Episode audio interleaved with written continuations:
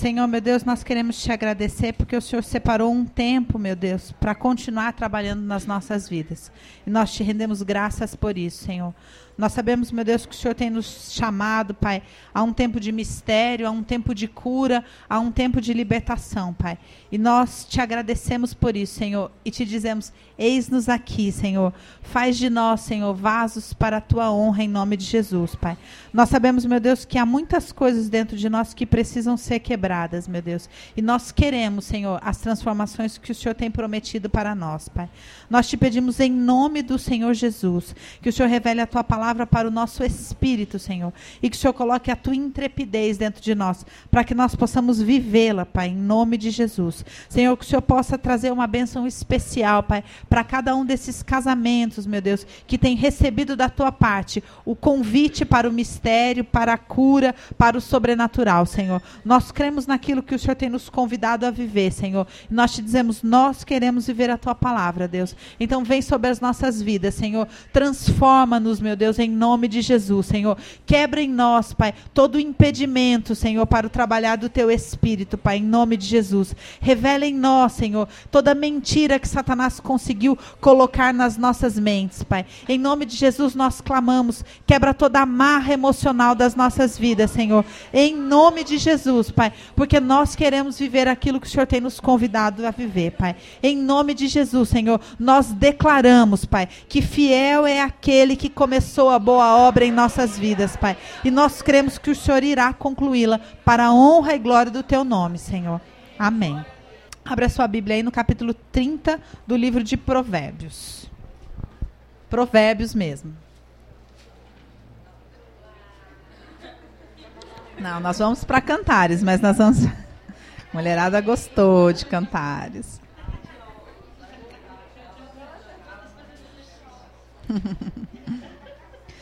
Capítulo 30, versículo 18. Estas três coisas me maravilham e quatro há que não conheço. Provérbios 30, versículo 18. Essas três coisas me maravilham e quatro há que não conheço. Que, quatro são essas? O caminho da águia no ar, o caminho da cobra na penha, o caminho do navio no meio do mar e o caminho do homem com uma virgem. Essa, essa última parte, que é a que nos interessa, na verdade, não diz respeito especificamente à virgem, mas quer dizer o quê? Que é um, uma coisa que ele se maravilha e que ele não entende.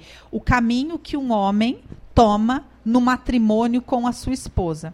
É isso que quer dizer essa última parte aqui, que é um mistério que ele não entende.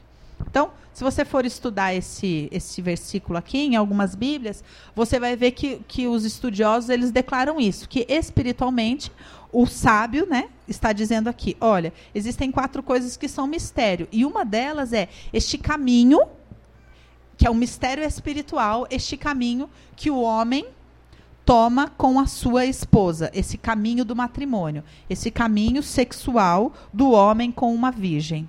Tá? Então, por que, que eu estou lendo isso aqui para você? Para você entender que você está se dispondo a andar num caminho que é um mistério. Tudo isso que eu preguei aqui para vocês esses dias é um mistério. É um caminho espiritual e ele é um mistério. Que o sábio diz: olha, isso me maravilha e ao mesmo tempo para mim é um mistério. E dentro desse mistério há um segredo: é o caminho do homem com a mulher. Quer dizer o quê? A única chance que nós temos de conhecer este caminho é deixando que o homem nos conduza por ele. A única forma que a gente tem de conhecer este caminho é entender que a Bíblia está dizendo aqui. E a última delas é o caminho do homem com uma mulher. É o caminho que este homem toma com esta mulher. Aí você vai falar: ah, mas só que você não conhece o homem que eu tenho lá em casa. Ele não sabe nada dessas coisas espirituais. E blá blá blá, blá blá blá, blá blá blá blá blá. Só que na verdade a Bíblia diz para nós o seguinte: olha, mulher, submeta-se ao seu marido como ao Senhor, mesmo que ele não saiba que ele ocupa este lugar na sua vida. Você está confiando ao Senhor este sacerdócio constituído no seu marido. E você precisa se dispor a falar: Senhor, eu quero tomar esse caminho. Eu quero ir neste caminho. E eu preciso deixar que o meu marido me conduza nesse caminho. Não adianta eu falar, não, eu vou pegar um CD daí do Cantares, vou dar para ele ouvir. Eu vou, ah, eu queria tanto que ele soubesse essas coisas espirituais. Ou, ah, ele, ah, ele não sabe nada dessas coisas. O que ele gosta é dessas coisas do mundo. E firiri, fororó, fororó. Não adianta você ser roubada pensando nessas coisas. Porque você precisa presentear o seu marido com este sacerdócio, com essa liderança. Você precisa, esposa, você precisa entregar a liderança para o seu marido em todos os aspectos, inclusive neste. Inclusive neste. Que neste, na sua vida sexual. Nós estamos falando aqui, para quem não sabe, para quem veio a primeira vez, caiu de paraquedas, nós estamos falando de cantares, estamos falando especificamente da vida sexual daquilo que o livro de Cantares fala sobre a vida sexual. E para que a gente possa experimentar todas essas promessas que a gente leu aqui, nesses dois dias que nós estamos estudando Cantares, você precisa entender: eu vou ter que confiar essa liderança ao meu marido. E vou deixar que ele conduza a nossa vida. E isso começa aos, é, nos pequenos detalhes da vida do casal, da vida, é, da, da vida sexual do casal. Geralmente, a mulher ela tem o hábito assim de fazer toda uma programação para tudo. Não é verdade? E o marido, ele para ele não, não precisa de tanta programação. Né? Que, que tem? Eu sei que a gente é, tinha programado de fazer tal coisa, mas não dá para. E a gente fala, ai, a gente está atrasado. E nessas, a gente tira essa liderança do marido. A gente fala, agora não, aqui não, desse jeito não. E desta maneira a gente desconstitui essa liderança. Então, a primeira coisa que a gente precisa contar para nós mesmas, admitir para nós mesmas, que é por conta dos nossos medos e da nossa própria frustração, tudo aquilo que a gente vive na nossa vida sexual está debaixo do nosso controle. No fundo, é quando a gente decide, da maneira que a gente decide, no tempo que a gente decide. Se vai mais longe, se vai menos longe, é a gente quem decide. E a gente precisa admitir isso diante do Senhor e falar: Senhor, se eu quero viver o novo, se eu quero viver cura, se eu quero viver esse sobrenatural que o Senhor fala aqui, eu preciso entregar realmente essa liderança para o meu marido. Então, tudo aquilo que nós vamos ler aqui de Cantares hoje só vai fazer sentido para você somado a essa informação. Agora abre aí em Cantares. Abre a sua Bíblia aí no capítulo 5, versículo 2, para eu falar uma coisa sobre essa questão que eu disse aqui sobre a liderança. Cantares 5, versículo 2.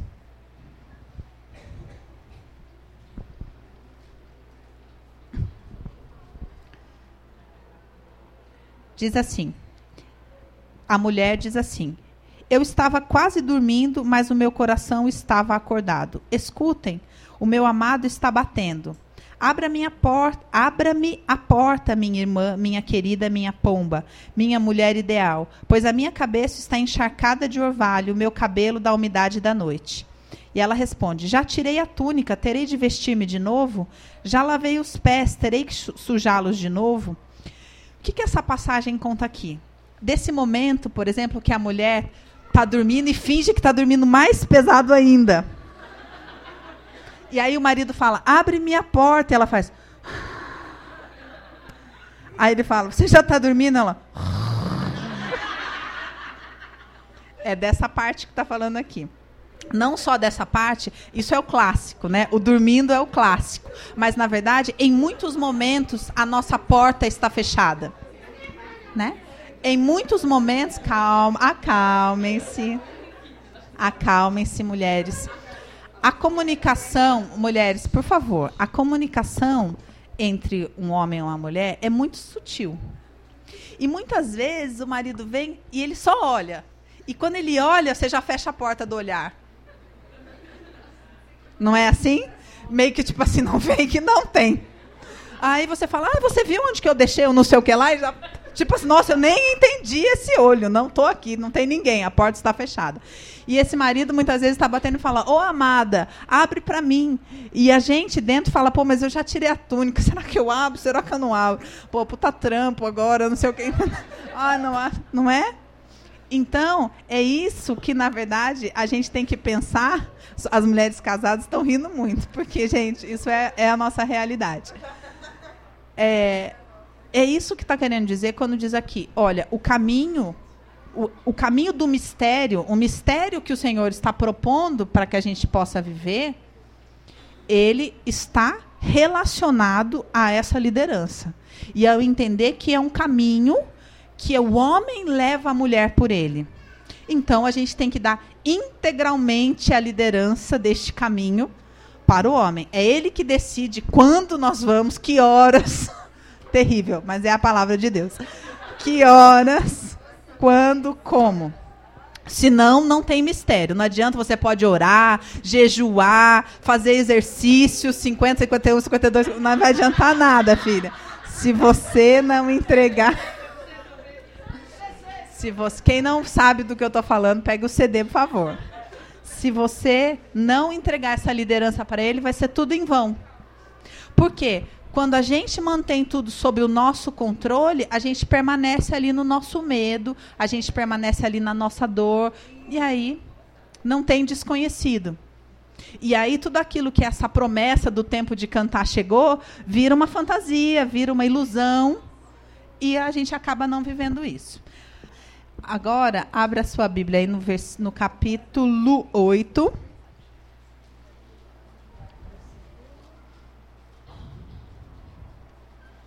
Você vê como Deus tem coisa para falar, né, gente? Capítulo 8, versículo 5.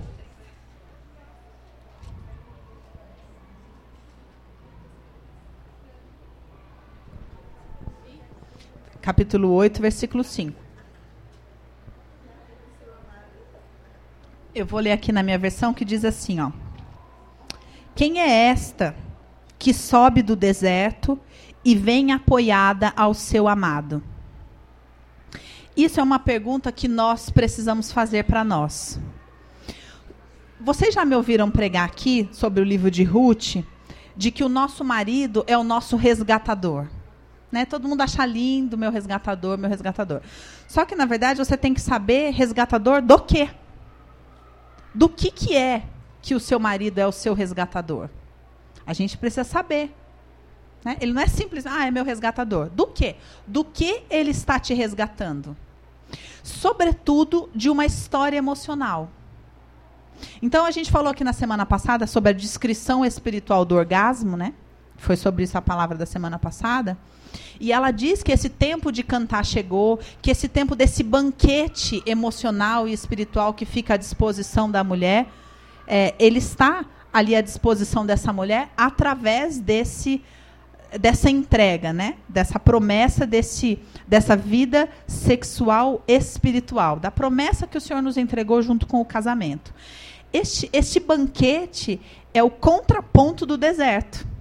O banquete é abundância. Certo? Só que para que eu possa viver essa abundância, eu preciso sair do deserto e preciso saber que deserto é esse. Então aqui é uma pergunta que você tem que fazer para você. Quem é esta que vem subindo do deserto apoiada em seu amado? Quem é esta dentro de você que vem saindo do deserto apoiada ao seu amado? Vocês estão entendendo? Vamos seguir lendo. Debaixo da macieira eu o despertei, e ali esteve a sua mãe em trabalho de parto. Ali sofreu as dores aquela que o deu à luz. Na, na minha outra versão aqui, diz assim: Debaixo da macieira te despertei. Ali esteve tua mãe com dores. Ali esteve com dores aquela que me deu a luz. Então, nós podemos entender isso aqui para os dois lados. Na semana passada, eu também li essa porção da mãe aqui, né, dizendo: olha, você tem que permitir que este marido entre neste lugar onde só a sua mãe entrou até hoje dentro de você. Esse lugar de confiança, esse lugar é, de, de comunhão emocional, esse lugar de vínculo verdadeiro que só a sua mãe ou as marcas dela ou a ausência dela deixaram dentro de você. Esse é um lugar emocional que para que você possa viver este lugar desta mulher florescer, desta mulher cantar, desta mulher vir para fora, ela precisa ser resgatada deste lugar emocional. Ainda que esse lugar emocional, para ela, seja uma bênção. Para algumas pode falar, olha, meu relacionamento com a minha mãe foi difícil, eu tenho muitas marcas. Mas outras podem dizer, não, mas minha mãe é tudo para mim. Minha mãe é a pessoa que eu mais amo no mundo. Minha mãe é meu isso, minha mãe é meu aquilo. E enquanto o seu marido não ocupar este lugar, a história não funciona. Então, quando a gente lê aqui esse capítulo, esse versículo 5, capítulo 8, que diz: "Quem é esta que vem subindo e que também traz consigo as dores daquela que, a quem deu a luz?" Quer dizer, quando você vem saindo do deserto, você vem saindo de uma história emocional sua e daquela que te pariu. É uma história emocional que você está deixando para trás, das mulheres da sua família. Quando você recebe, quando você é coberta pelo seu marido, né? Quando Boaz, quando Ruth deita aos pés de Boaz e fala: "Me cobre com o teu manto", este manto quer dizer, me cobre com a tua história, me cobre com o teu sobrenome, me resgata dessa história emocional familiar minha. Só que muitas vezes a gente olha e fala: "Nossa, mas se a minha família é ruim, você não sabe a dele". Não, gente, você não sabe a mãe dele, a mãe dele, e blá, blá, blá, blá, blá, blá, e fala e reclama, porque ele tem uma relação muito mal resolvida com o pai dele. Ele, mas ele não faz nada sem perguntar para a mãe. E daí fala, fala, eu não estou discutindo se ele é maduro emocionalmente, eu não estou discutindo se a família dele tem problema, eu não estou discutindo nada disso. Eu estou dizendo: submeta-se ao seu marido como ao Senhor. Receba-o como vindo da parte do Senhor na sua vida e como um resgatador, independente dele saber o que, que quer dizer isso, dele saber que ele tem esse chamado, saiba que Deus vai usá-lo desta maneira se você o receber dessa maneira. Entenderam? Ele não precisa ser formado em psicologia para fazer esse serviço. Você é pre que precisa dar esse lugar espiritual para ele. Ele não vai ficar conversando com você e te explicando as questões emocionais da sua mãe, do seu pai, do não sei quem mais. É você só que vai receber do Senhor este marido resgatador que vem e te cobre com esse manto da história familiar dele, que aos seus olhos, ao seu julgamento, pode ser uma grande porcaria. Só que a grande questão é que não dói em você. Dá para você entender? Você consegue olhar, se distanciar e falar, não, isso. Mas não é algo que te marcou. Não é algo que te feriu. Não é a sua história. Você precisa ser resgatada da sua história. Entenderam? Então, na verdade, quando ele vem como seu resgatador, ele vem para tirar esse nome, esse sobrenome aí que você tem, e para colocar em você o sobrenome dele. E você olhar e falar: Eu sei bem quem é essa que está vindo do deserto, apoiada em seu amado. Quer dizer, primeiro você tem que se apoiar nesse amado, realmente, e recebê-lo como resgatador, realmente. E se apoiar nele, sabendo: Eu sozinha não consigo sair daqui. Eu preciso deixar esse homem me tirar daqui e entregar essa liderança para ele. E às vezes a gente é muito boba, sabe? Porque às vezes a gente está lá, não sei o quê. Aí o homem, às vezes ele vem e você está lá no apeso emocional e fala, você não entende. Eu estou tentando explicar para você e você não entende. E aí às vezes ele vem e conta uma piada porque ele só quer te fazer rir. Aí você fala, ai, tudo para você é brincadeira, né? Tudo para você é não sei o quê. Ou então, ele tá lá e você tá lá naquele drama, naquele peso. Tem até uma nuvem preta em cima de você. Aí ele vem falar, vem aqui, vai, não sei o quê. Aí você fala, você só pensa nisso. E na verdade, era justamente essa hora da gente entregar esse controle e deixar esse homem nos tirar dali. Mas haja mansidão para isso, né? Haja olhos de pomba, né? Como diz aqui o livro. Ai, olha, é muita pomba, né? Porque, na verdade, a gente fica numa ira pura. E o que a Bíblia está ensinando aqui é que se a gente entendesse isso e deixasse as coisas ser simples como Deus planejou, esse homem realmente nos tiraria desse deserto emocional. A gente entenderia que a gente pode julgar esse homem isso, aquilo, imaturo, não sei o que mais, não sei o que mais, não sei o que mais. Mas às vezes é na leveza, é na alegria dele que, vai te, que ele vai te tirar desse buraco emocional, desse deserto emocional. Que uma coisa é uma coisa, outra coisa é outra coisa. Quer dizer, ele pode não saber se posicionar no mundo, na vida profissional, ele pode não ser o sacerdote que você espera e blá, blá, blá, blá, blá. Só que o Senhor separou ele para, através de ser uma só carne com você, te resgatar desse deserto emocional.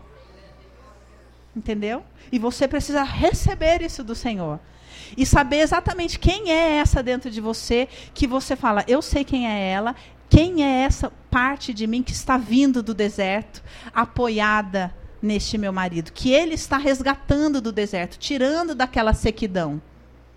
Entender? É ele quem tira, a gente não sai sozinha. É ele quem tira. E é esta mulher que está no deserto que canta. É esta mulher que, que o homem diz: Eu quero ouvir a sua voz. Na, no último versículo de cantares, e hoje realmente é a última parte de cantares, porque agora não tem mais cantares para eu ensinar.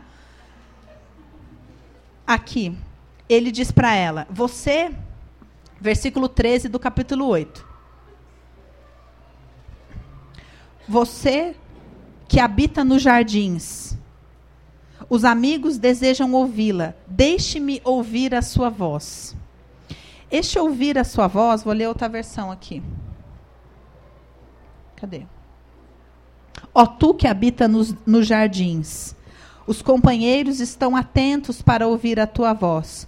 Faze-me, pois, também ouvi-la. Esta voz é esta voz da mulher que goza. É esta voz dessa mulher que esteve reprimida, trancada, sofrida e que um dia ela emerge. E esse homem precisa ouvir essa voz dessa mulher. E ele está dizendo, ó, oh, você que está escondida. Lembra que a gente leu aqui nos primeiros capítulos, quando ele falou, ó, oh, você que está escondida nesses lugares, nos esconderijos, nos jardins, vem para fora. Esta mulher que vem para fora, esta mulher que vem do deserto, esta mulher em que ele fala, faze-me ouvir a sua voz. É desta mulher que estava no deserto. Não é da mulher que venceu, que ficou adulta e que é, é boa de cama. Não é essa. Entenderam? Por favor, entendam o que o Senhor está querendo nos ensinar aqui. Talvez você fale, oh, mas você não sabe, eu já tive zilhões de orgasmos até de ponta cabeça. Não é esse que está se falando aqui. Isso aqui é santo. Isso aqui é santo e só se experimenta num casamento santo. Isso aqui é, é uma história de cura e de resgate de uma mulher.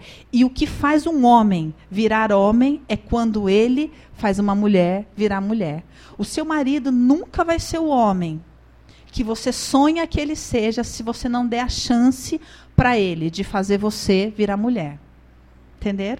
E enquanto você nega isso para o seu marido, ele sempre vai procurar fora essa tentativa. Talvez com outras mulheres, talvez com uma moto, com um carro, com um esporte, com um trabalho. Em algum lugar, ele precisa experimentar esse sentimento que Deus reservou para ele experimentar como resgatador seu. Porque a hora que esse homem experimentar que ele foi usado por Deus para te fazer florescer, para fazer você cantar, como o tempo de cantar chegou, para fazer com que você essa voz venha para fora, ele está curado, ele está liberto. E você também. Então, na verdade, o caminho para o homem é muito mais simples.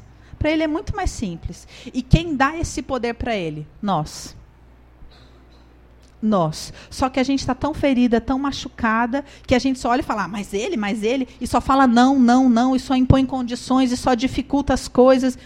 E aí o negócio não funciona. E é um acúmulo de frustrações terríveis. E esse homem vai se arrastando, porque lá no íntimo, lá no secreto, ele fala: Eu não sou homem nem para fazer a minha mulher florescer. E aí, quando ele olha para você, você fala: É, mas por quê? Você já levou não sei o que, não sei na onde? Você já ligou para não sei o que? Você já pagou não sei o que lá? Você já não. Ele fala: Nossa, porque não é isso, gente. Não é isso. Uma coisa é uma coisa, outra coisa é outra coisa. E na nossa cabeça, não. Primeiro ele tem que ser tudo isso. Aí eu vou dar chance para ele de me conduzir em alguma coisa. Mas, na verdade, a gente está tão ferida e tão raivosa que a gente sempre vai dizer que ele não é bom o suficiente para isso. Então, a gente tem que ter a sabedoria de separar as coisas. E entender que o Senhor separou um lugar para este homem florescer. E deu este poder para nós, suas esposas. Não importa o que quer que a gente tenha vivido antes. Porque isso é um algo para acontecer somente num casamento santo.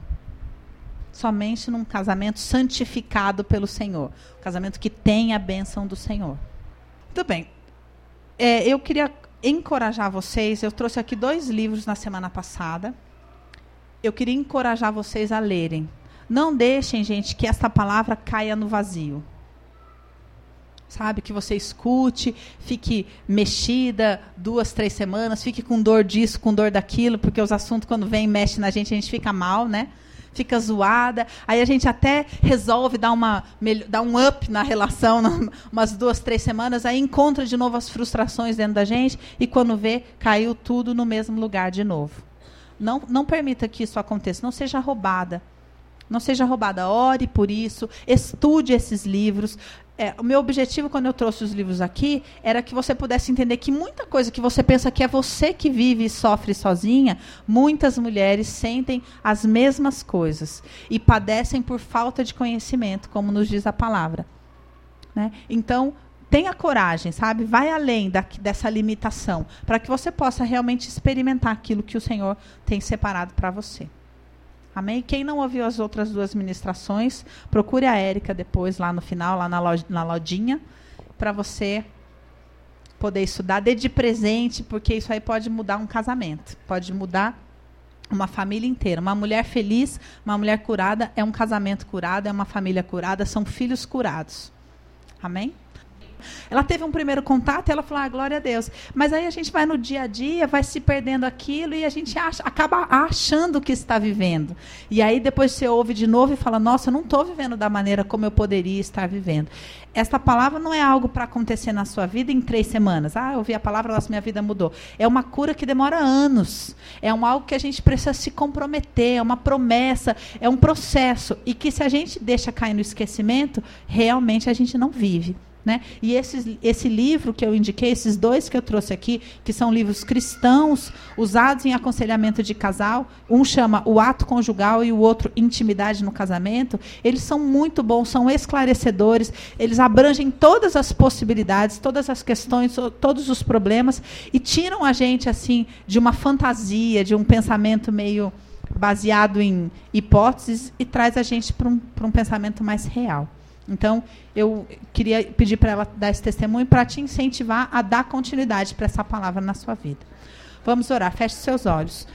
Senhor, nós te pedimos, sela a vida destas mulheres com esta palavra e com o teu espírito, meu Deus. Não permita, Senhor, que as aves do céu venham roubar esta palavra, Pai.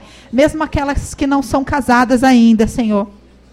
Que o Senhor possa semear essa palavra no interior delas, Pai, para que elas possam viver isso, Senhor. E aquelas, meu Deus, que estão em pecado, eu te peço, em nome de Jesus, leva ao arrependimento. Tira essas mulheres do engano, Senhor. Tira essas mulheres, Senhor, das garras de Satanás. Tira essas mulheres da prostituição, Senhor. Tira essas mulheres da rota para o inferno, Senhor. Em nome de Jesus, meu Deus. Em nome de Jesus, eu te peço, Senhor, toca essas mulheres com com fogo santo, Senhor, em nome de Jesus, Pai, porque elas são suas, Senhor, elas são suas, Pai. Não permita, meu Deus, que elas vivam este engano e este roubo, Senhor, em nome do Senhor Jesus, Pai. E em nome de Jesus, meu Deus, aquelas que são casadas, Senhor, eu te peço, meu Deus, que o Senhor derrame da tua porção sobre elas, Pai. Que elas não recebam, Senhor, esta palavra somente na mente, Pai, mas que cadeias sejam quebradas dentro delas, que grilhões sejam quebrados dentro delas Pai. E que elas possam, meu Deus, ser tocadas pelo Teu Espírito, Senhor, para viver a Tua palavra em nome de Jesus, Senhor. Amém.